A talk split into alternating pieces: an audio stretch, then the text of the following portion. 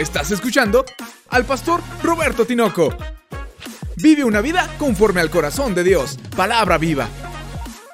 Huir o confiar. Prácticamente en toda presión emocional, en todo reto, en toda batalla, en toda situación adversa en la vida, en todo aquello que parezca desierto o que se pueda eh, catalogar como un problema, tenemos que escoger entre huir o confiar en Dios y enfrentarlo. Y en este sentido, aquellos que enfrentan salen adelante, crecen, se desarrollan. Quiero hablarte de acuerdo a la serie que estamos viendo, el Salmo 11, y veremos acerca precisamente de confiar en el Señor. En lugar, en lugar de huir, confiar en el Señor. Te invito a leer Salmo 11, versículo 1, lo vamos a leer en voz alta. Te recomiendo que semana a semana leas los salmos, procures aprenderlos y así va a ser mucho más sencillo esta serie que estamos llevando a cabo. Dice el Salmo 11, versículo 1, en Yahvé he confiado. ¿Cómo decís a mi alma que escape al monte cual ave? Estoy confiando en Dios. ¿Cómo me dices que huya? ¿Cómo me dices que escape. Hay muchas formas de huir. La gente huye no solamente en el sentido físico de salir corriendo. En ocasiones el huir puede ser una depresión. El huir puede esconderse tras un oficio, tras un vicio, tras alguna situación eh, eh, incómoda, incluso pecado, indiferencia, una coraza de todo está bien, no pasa nada. Hay muchas formas en las cuales los seres humanos procuramos huir, incluso Alguien que una vez atentó contra su vida me platicó preguntándole cuál era la razón por la cual o qué sentías en ese momento. Me dijo la sensación era paz.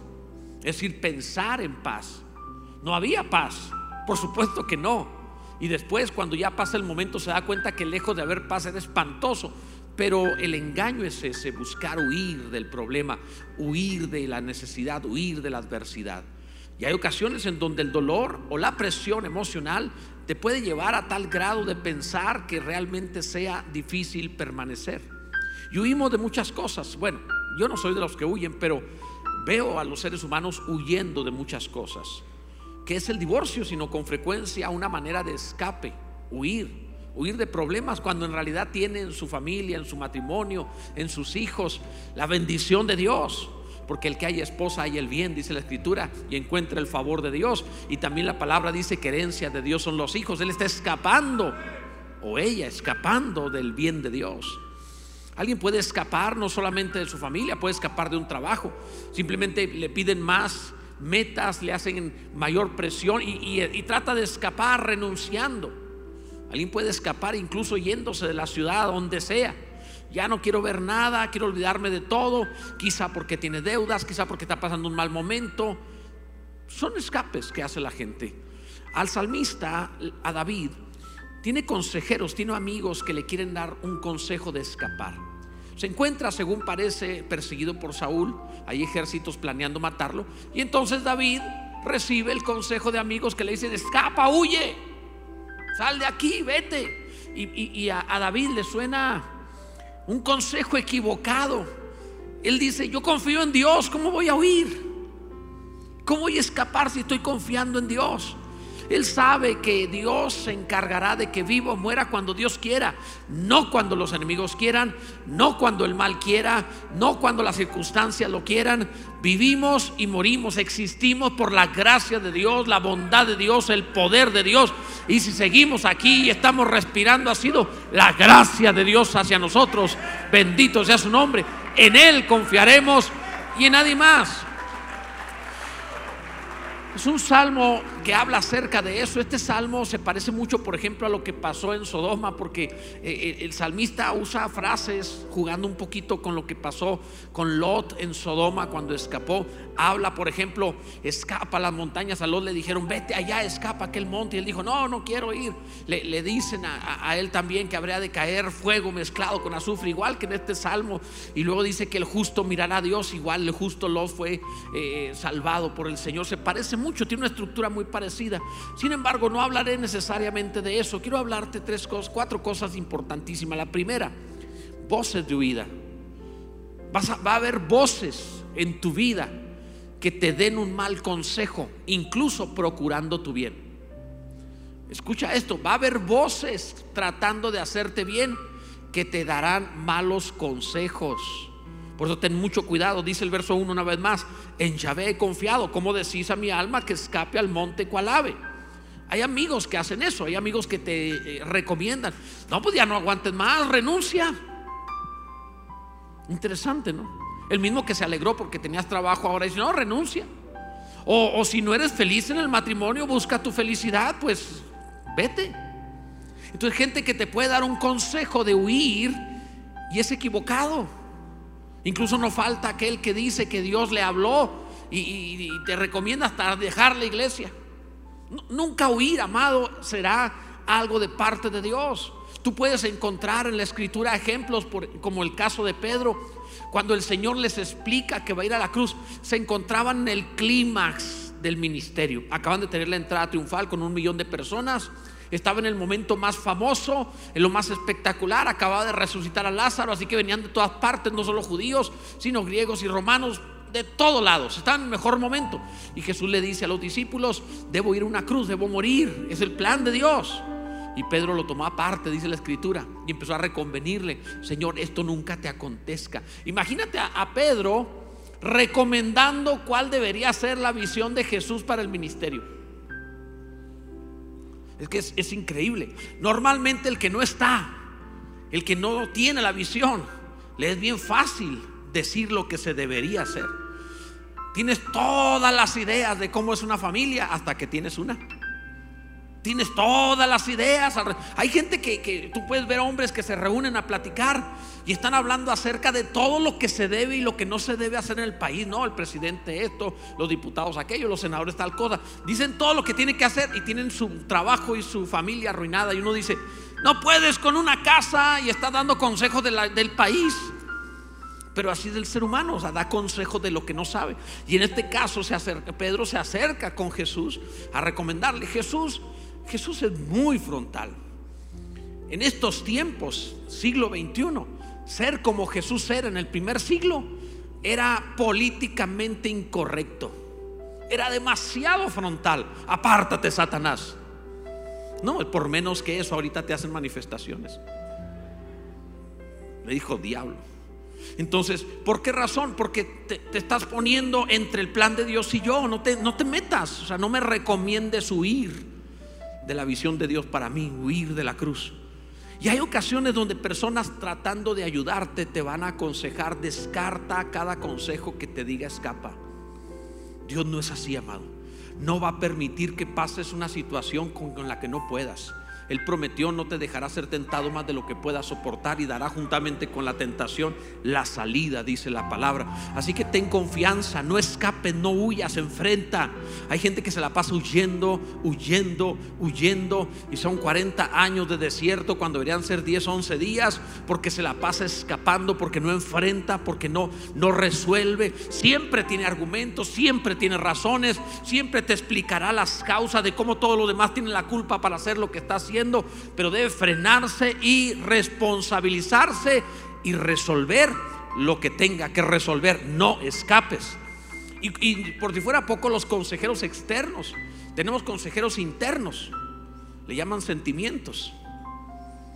No sé por qué razón, pero se le da un peso a los sentimientos como si fuera una ley. Haz lo que te haga feliz. No, mi amado, nunca pagarías impuestos jamás cumplirías tus compromisos de luz, agua, teléfono y todo lo demás. Hay un montón de cosas que no hacemos porque lo sentimos, lo hacemos porque tenemos que hacerlo. Si eso fuera en el noveno mes, todas las mujeres devolvían al niño antes de parirlo. O sea, hay un montón de cosas que no sientes, pero no queda de otra.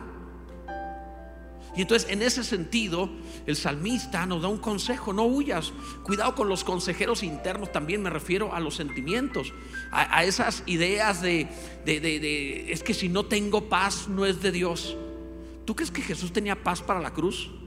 No hay paz para muchas cosas, amado.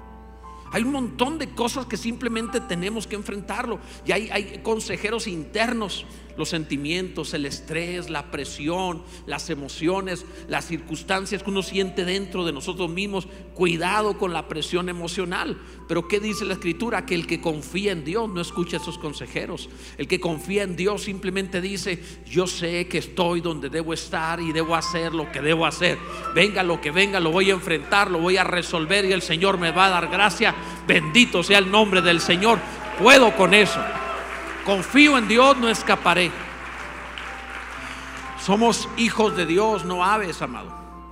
Huye como ave, no, yo soy hijo de Dios. Yo no ando escapando, yo lo enfrento. Yo tengo que resolverlo. No sé si gane, no sé si venza, no sé si me vaya bien. No estoy diciendo que todas las que enfrente tendré victoria, a lo mejor no. Pero haré lo que tengo que hacer, bendito sea Dios. Y entonces no escapamos. Sabes, tiernamente el salmista dice, quieren que escape como ave, hoy diríamos como gallina, ¿verdad? O sea, el salmista fue muy poeta, como ave al monte, hoy diría simplemente como gallina al corral, o sea, es, es algo muy distinto y hasta hacemos burlas al respecto de eso. La generación del tiempo de David y la generación del siglo XXI tienen una, una distancia no solo cronológica, hay una distancia de carácter. Ese hombre David a los 15 años tuvo que rescatar ovejas del oso y del león. O sea, tú puedes imaginar a un adolescente que le digas, vete a cuidar las ovejas. Y si me sale un oso, pues ahí trae la onda, o sea, pégale. Agarra un palo y lo defiendes a las ovejas. Si viene un león, un lobo, igual defiende a las ovejas. Hoy le dices que lave el carro, te vas a decir, pero ¿por qué yo? O sea, ya no estamos hablando de enfrentarse a un oso lavar el carro. Y a veces ni siquiera con sus manos, sino llevarlo a un lugar a que lo laven. O sea, Dios mío, hay una distancia enorme, enorme. O sea, e, e, este, esta es la clase de personas que nos heredaron la fe la gente que no escapa, la gente que no huye, la gente que no se acobarda, la gente que no saca la vuelta, la gente que no tiene justificantes, la gente que no está buscando alguna argumentación para evadir su responsabilidad, los hombres y mujeres que se ponen de, frente a lo que venga, sea trabajo, sea enfermedad, sea la situación que sea, están de frente diciendo, así como Nehemías, un hombre como yo, no va a huir, dijo aquel hombre, y David lo dice, yo confío en Dios, no escaparé, bendito sea el nombre del Señor. Lo primero primero es eso. En segundo lugar, el mal es real. No estamos hablando que no haya problemas. El mal era real, pero también nuestra fe. Mira, dice el versículo 2, porque aquí los malos tienden el arco, disponen sus saetas sobre la cuerda, los argumentos que le daban, para saetear en oculto a los rectos de corazón. Si fueren destruidos los fundamentos, ¿qué ha de hacer el justo? O sea, los argumentos que le daban los consejeros tenían razón. Le podían sacar números y, los planes de los enemigos y decir, es que esto es lo que va a pasar. Realmente estás en problema, David, escapa. No estoy diciendo que el diagnóstico no sea real. No estoy diciendo que la deuda no sea genuina.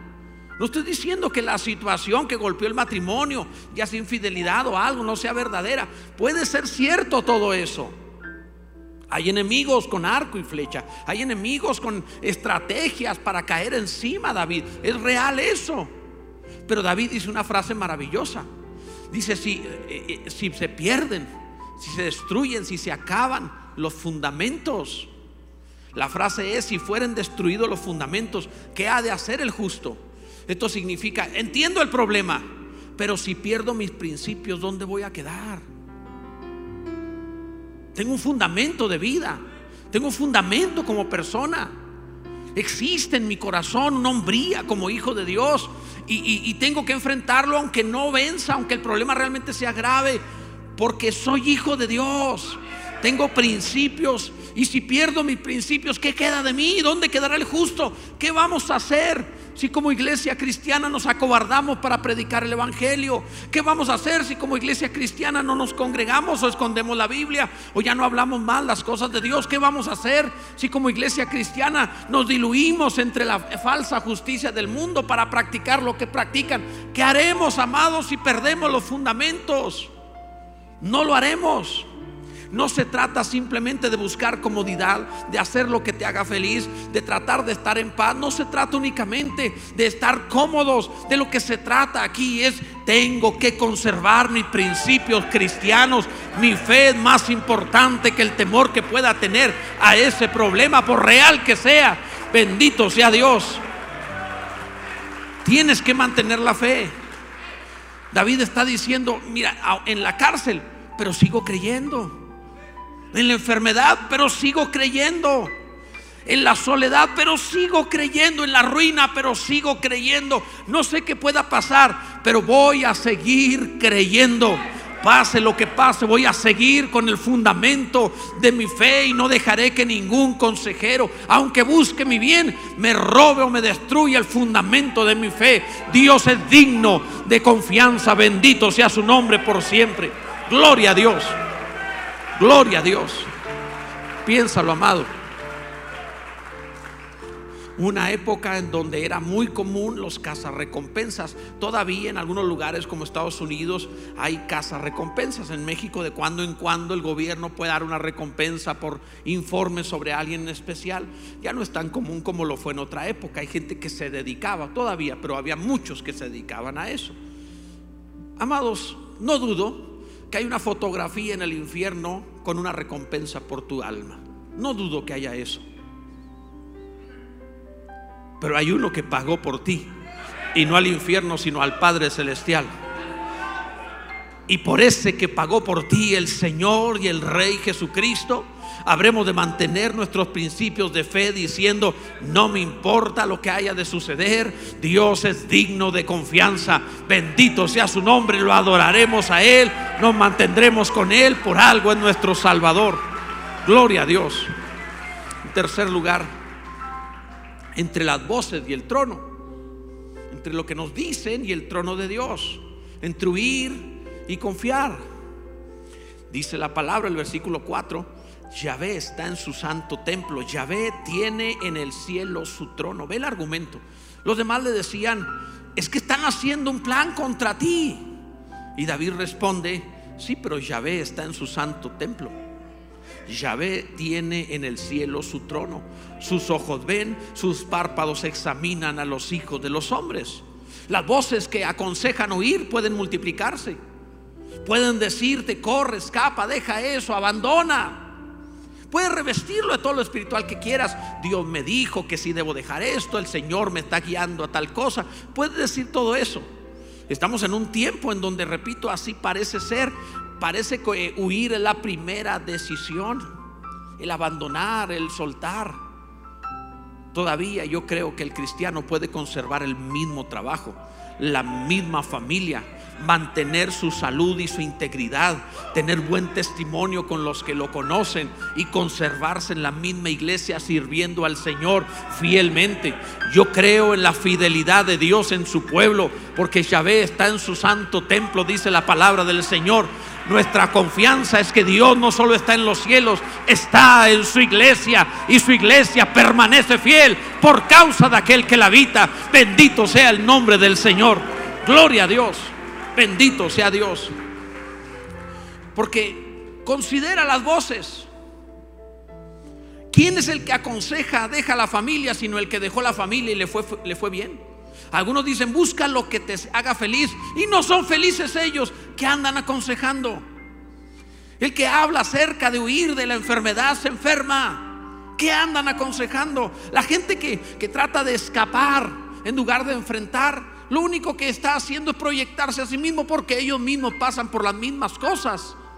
Yo no quiero ir a otro falible, no quiero seguir a alguien que me diga que escape, quiero oír a aquel que siendo en forma de Dios no estimó ser igual como cosa que aferrarse, sino que fue a la cruz por mí y no le evadió porque me amó. Ahora si Él no evadió la muerte por amor a mí, yo no voy a evadir la vida en este mundo por amor a Él. Él es digno de suprema alabanza. Lo adoraré, lo serviré y me mantendré fiel delante de Él. Bendito sea Dios. Esas voces debes dejar de oírlas. Ve cómo viven esos consejeros. No están viviendo bien. ¿Qué te van a aconsejar? Te dicen que escapen, pero no, no están mejor. Escucha la gran voz, no las voces de los demás. La voz de Dios, la voz del Señor. La estabilidad de Dios está en su templo, su casa, la iglesia. Y su trono está en los cielos. La idea de esto es que todo lo que te dicen que escape es terrenal, pero Dios sigue sentado en el trono.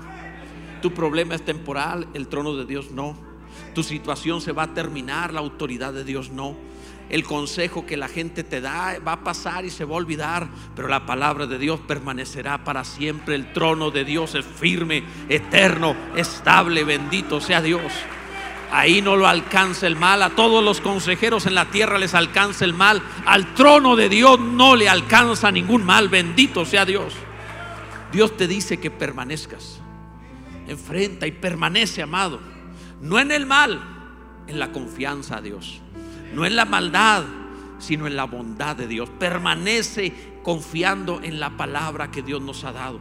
No estoy diciendo aguántate y sufre, estoy diciendo cambia las cosas para que ninguno piense que le recomiendo que soporte golpes o miseria o crisis. No estoy hablando de eso. Te estoy diciendo cambia las cosas, enfréntalo y modifícalo. No te conformes. No eres esclavo. Pero tampoco vas a escapar, lo vas a enfrentar y lo vas a cambiar. Bendito sea Dios. Me gusta eso. No es, no es un ángel de un lado y un demonio o un diablo del otro lado aconsejándole al ser humano. No, son humanos, consejeros, pero es la gran voz de Dios hablándote. No hay comparación, escucha la palabra de Dios. Y en cuarto lugar, amado, evita las distracciones, enfócate. Enfócate. E, e, ese es el gran problema de todo lo que experimentamos. La falta de enfoque, la distracción. E, es tan fácil distraerse. La mayoría de la gente vive distraído en asuntos que le quitan todo el día. Y no es el plan de su vida. No puede ser eso el plan de su vida. Dice el versículo 11, el versículo 7, porque Yahvé es justo y ama la justicia. El hombre recto mirará su rostro. Quiero que digas en voz alta, el hombre recto mirará su rostro. Entiende eso todas esas voces externas, todos esos consejeros que te dicen no te dejes, escapa, revélate, todas esas voces que te dicen renuncia, divórciate, eh, eh, renuncia, eh, deja de tal cosa, todas esas voces que te hablan sobre comodidad, sobre buscar tu felicidad, sobre hacer lo que te dé paz, todas esas voces siguen siendo voces de personas igual de amolados que nosotros. Amado, el pasaje es bien claro. El hombre recto mirará el rostro de Dios. No permitas tanta voz distractora, incluso internamente hay distractores internos. Cuánta energía dada a sentimientos, a emociones, a situaciones. Hacen de personas dioses para vivir alrededor de ellos. Hacen de una circunstancia un Dios. Hay gente que, disfruta el, el sabor agridulce del dolor. Está esperando que algo le duela para contarlo, porque es, todo lo que hay. Vive alrededor de una retroalimentación del sufrimiento. Y está esperando pelearse para ir a contarlo. Ya nos volvimos a pelear. Es que es así, así, así. Y hasta cuando se divorcia va a estar al pendiente, porque es gente que vive solamente alrededor de. Hay quienes eh, fueron, dejaron un trabajo y ya pasaron 20 años, pero siguen enojados con ese trabajo. Nunca se recuperan. Es increíble, amados, pero son distractores. Te distraes cuando todos tus pensamientos están enfocados en algo más. El hombre recto mirará el rostro de Dios. No está distraído pensando en todo lo que le pasó. ¿Cuánto tiempo? Mira, usa esta máxima. Por cada hora de internet o televisión, una hora de Biblia. De veras, úsalo. Porque Eres sumamente flexible, eres maleable, formable. Te haces según lo que consumes. Es inevitable física y almáticamente que nos transformemos en lo que consumimos. Es inevitable, somos plásticos, somos demasiado frágiles. Nos hacemos a la forma. Ve que la gente es de acuerdo a cómo se mueve y lo que va consumiendo. Consume la palabra. El hombre recto mirará el rostro de Dios, está enfocado. No está perdiendo el tiempo, no está desenfocado en tantos problemas, tanto tiempo que retroalimenta sus pensamientos, dándole vuelta y vuelta y pensando en esto y pensando en lo otro, o sus sentimientos ya no tiene capacidad para sentir por nadie más. Su vaso es un vaso cada persona. Está al tope, está demasiado lleno, ya no tiene espacio para sentir por nadie. Está seco hacia los demás porque todo lo que siente es su problema y los demás son tan malos que no lo comprenden en su tremendo dolor. Se ha secado. Ve el mundo. Hay un montón de dolor, hay mucha gente que está pasándola más mal que esa persona, pero esa persona se ha secado, no, está distraído en su sentimiento, en su dolor, perdiendo su fuerza. Y eso es tan común. No tiene propósito de vida. Todo su propósito es simplemente su problema.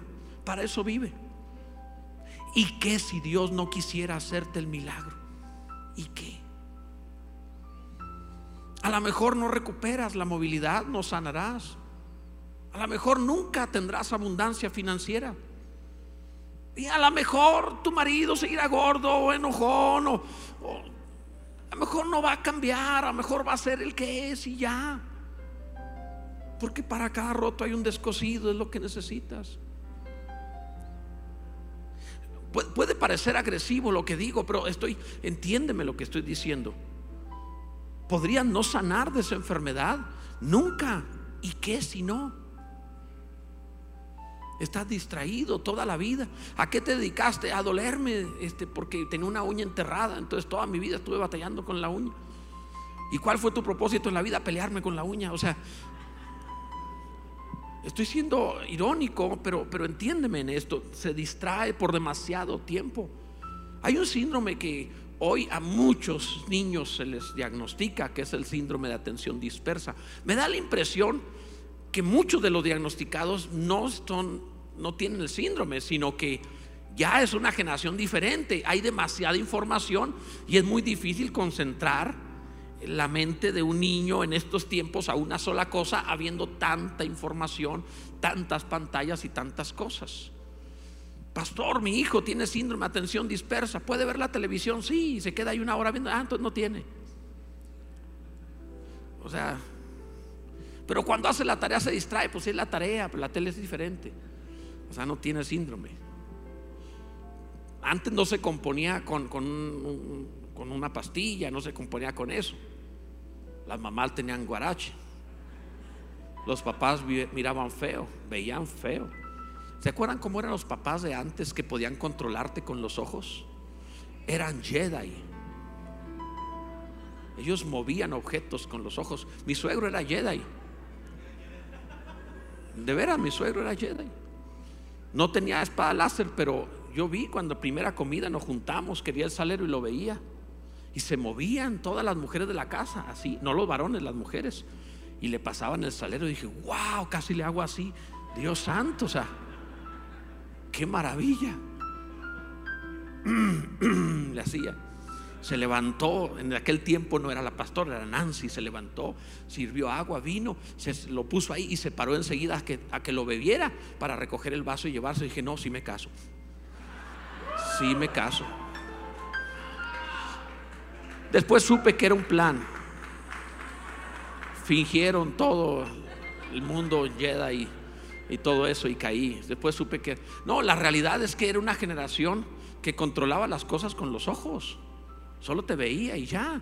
¿Recuerdas de niño haber estado en casa de parientes o amigos y que hacías algo y volteaba a verte tu mamá o tu papá y nada más te volteaba a ver y tú entendiste todo el mensaje? Vuelve a agarrar ese juguete y verás cómo te va en la casa. O sea, tú entendiste todo, nada más te vio, pero te transmitió todos los pensamientos de todo lo que iba. Tú te viste ya golpeado, castigado, o sea, tú viste todo, lo entendiste así en segundos. Un poder que tenían Jedi y esa gente.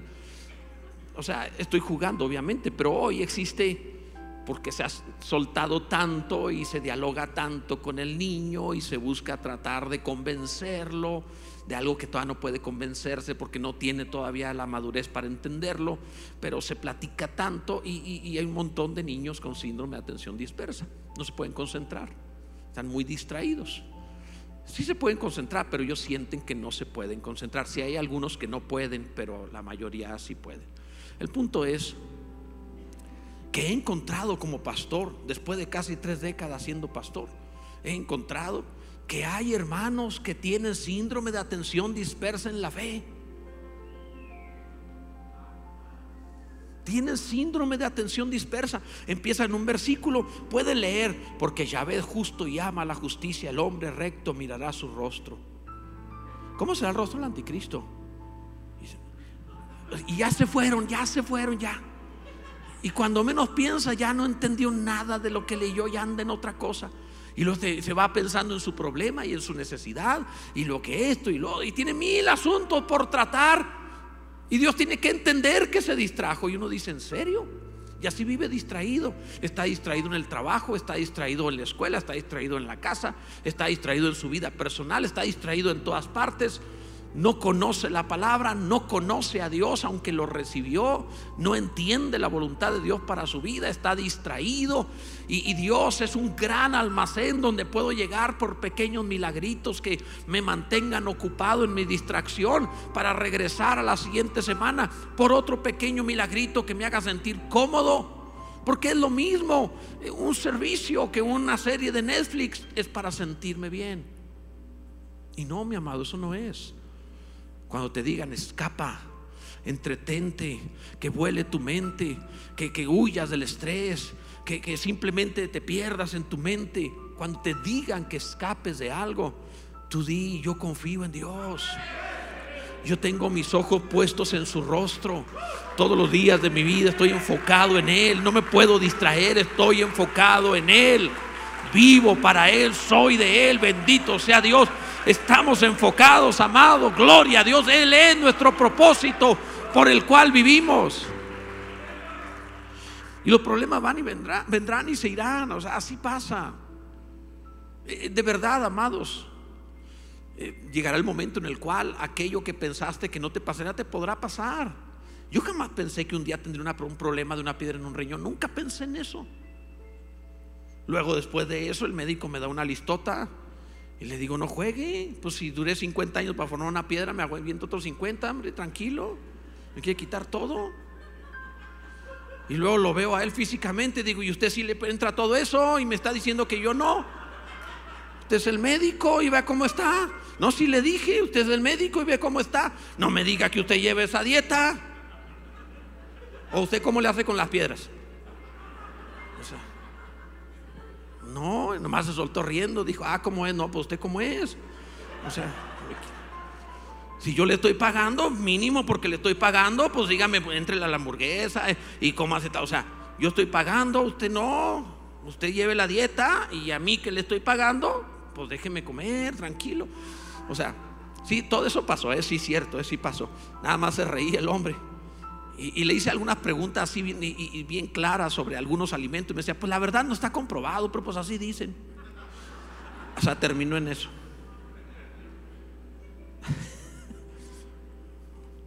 y, amado, obviamente estoy jugando un poco en eso para tratar de, de, de provocarte que te recuerdes esto, que no se te olvide y que con un poco de risa lo retengas en tu alma, porque lo que trato de decirte es que esas cosas van y vienen piensas que no te va a pasar, puede que te suceda. El primer auto que yo tuve, lo perdí en la primera semana con pérdida total, lo estrellé. Pero así, no, no lo choqué un poquito, no, no, no, lo hice chicharrón, o sea, lo deshice así, donde hasta la bolsa de aire me dijo que pues, o sea, es así, o sea, así. Nunca te imaginas que va a pasar. Pero sucedió, yo pensé, ¿qué tiene de malo aprender a andar en un auto que uno compra? O sea, es, y lo eché a perder. Pero en fin, hay cosas que te van a pasar en la vida y piensas, nunca te va a suceder. No, sí puede suceder. Un día la pastora y yo yendo en un Uber, el Uber se volteó, se quedó dormido y se volteó. Y ahí vamos dando vueltas en carretera en la Ciudad de México. Casi platicamos en lo que dimos las tres vueltas. Sí se ve como las películas en cámara lenta, así se va moviendo, sí, se ve así. Cuando salimos dije yo, espérame tantito, ahí vengo, ¿a dónde vas? Pues se me quedó un zapato adentro. Y literal, tuve que ir por un zapato adentro. Sí fue así, de veras. O sea, hay cosas que tú piensas que nunca te va a suceder, pero te va a suceder. Y, vamos a llorar, nos vamos a sentir mal. Dios, ¿por qué no me protegiste? Pues si dimos vueltas y no pasó ni un raspón, claro que me protegió. Es más, bendigo a Dios que pasó. Bendigo a Dios que pasó porque está buena la experiencia. Tengo algo que contar. Claro, pobre el del Uber que se quedó sin carro, pero para que se duerme no es culpa mía. Pero, pero tienes algo que contar. Puedes ver la mano de Dios, porque no solo te das vuelta, no te pasa nada. Y del aeropuerto que estaba cerca, vienen por nosotros en un auto y nos llevan para que no perdamos el avión. Yo dice, qué maravilla, ¿quién les avisó? No, pues es que los vimos que dieron vuelta y dijeron de que seguro vienen para acá.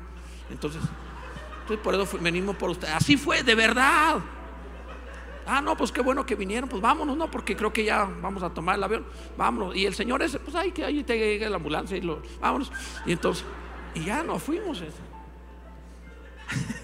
No le pasó nada tampoco a él. Pero, amado, la vida así es. Vas a tener un montón de cosas. Te van a pasar. ¿Cuál es el problema de eso? Un día envejecerás. Por muy cristiano que sea, vas a envejecer. Hermanas, ¿por qué usan 40 años o 50 años de crema si le salen las mismas arrugas de a tu marido que tu marido no usó nada? Considérenlo. O sea, el hombre no usó nada. Y después llegan los dos, 60, 70 años y los ves. Y tú los ves a los dos y tú dices, pues fue una buena idea la crema para el que la inventó. Porque tiene lo mismo. Perdóname, soy muy visual. Y lo veo digo, pues sí. Entonces, ¿para qué tanto? Ah, o sea,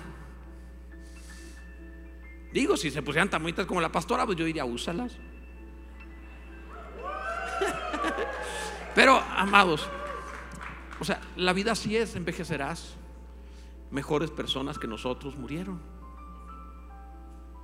Mi pastor estaba cerca de mi edad cuando él falleció. Él se me hacía viejo, yo me siento bien joven. Yo lo veía a él y decía, no, está viejo. Pero nada que era la edad que hoy tengo. Y de seguro los jóvenes me dicen, no, el viejo, el pastor. O sea, pero yo me sigo, como él me invitaba a jugar racket pensando que estaba joven y yo sabía que no, pero él pensaba que estaba joven, como hoy pienso yo que estoy joven y la demás generación dice no es cierto. Entonces es normal, va a pasar. Y cuando todo eso suceda, amado, seguimos pensando una sola cosa. El justo, el recto ve el rostro de Dios. El hombre justo va a seguir viendo el rostro de Dios. Estas cosas van a pasar, van a venir, se van a ir los problemas estarán. Así sucede, amado, pero el justo verá el rostro de Dios. No te distraigas, no te distraigas, ponte en pie, por favor, no te distraigas, amado. En lugar de huir, confía en Dios, confía que eso que estás viviendo no es ajeno, dice el pasaje, sus ojos están viéndolo, no es ajeno a eso. No es ajeno, tienes que entender que eso que estás viviendo está dentro de lo que Dios tiene para ti. Cierra tus ojos y dile gracias Señor por las experiencias de mi vida. No voy a huir. Soy hijo tuyo, no soy de los que escapan. Ni me cambio de ciudad, ni abandono el trabajo, ni dejo la familia ni estoy escapando del ministerio, no voy a evadir responsabilidades, no me esconderé de la deuda, tendré que ir al hospital y asumiré la consecuencia de estar en un tratamiento.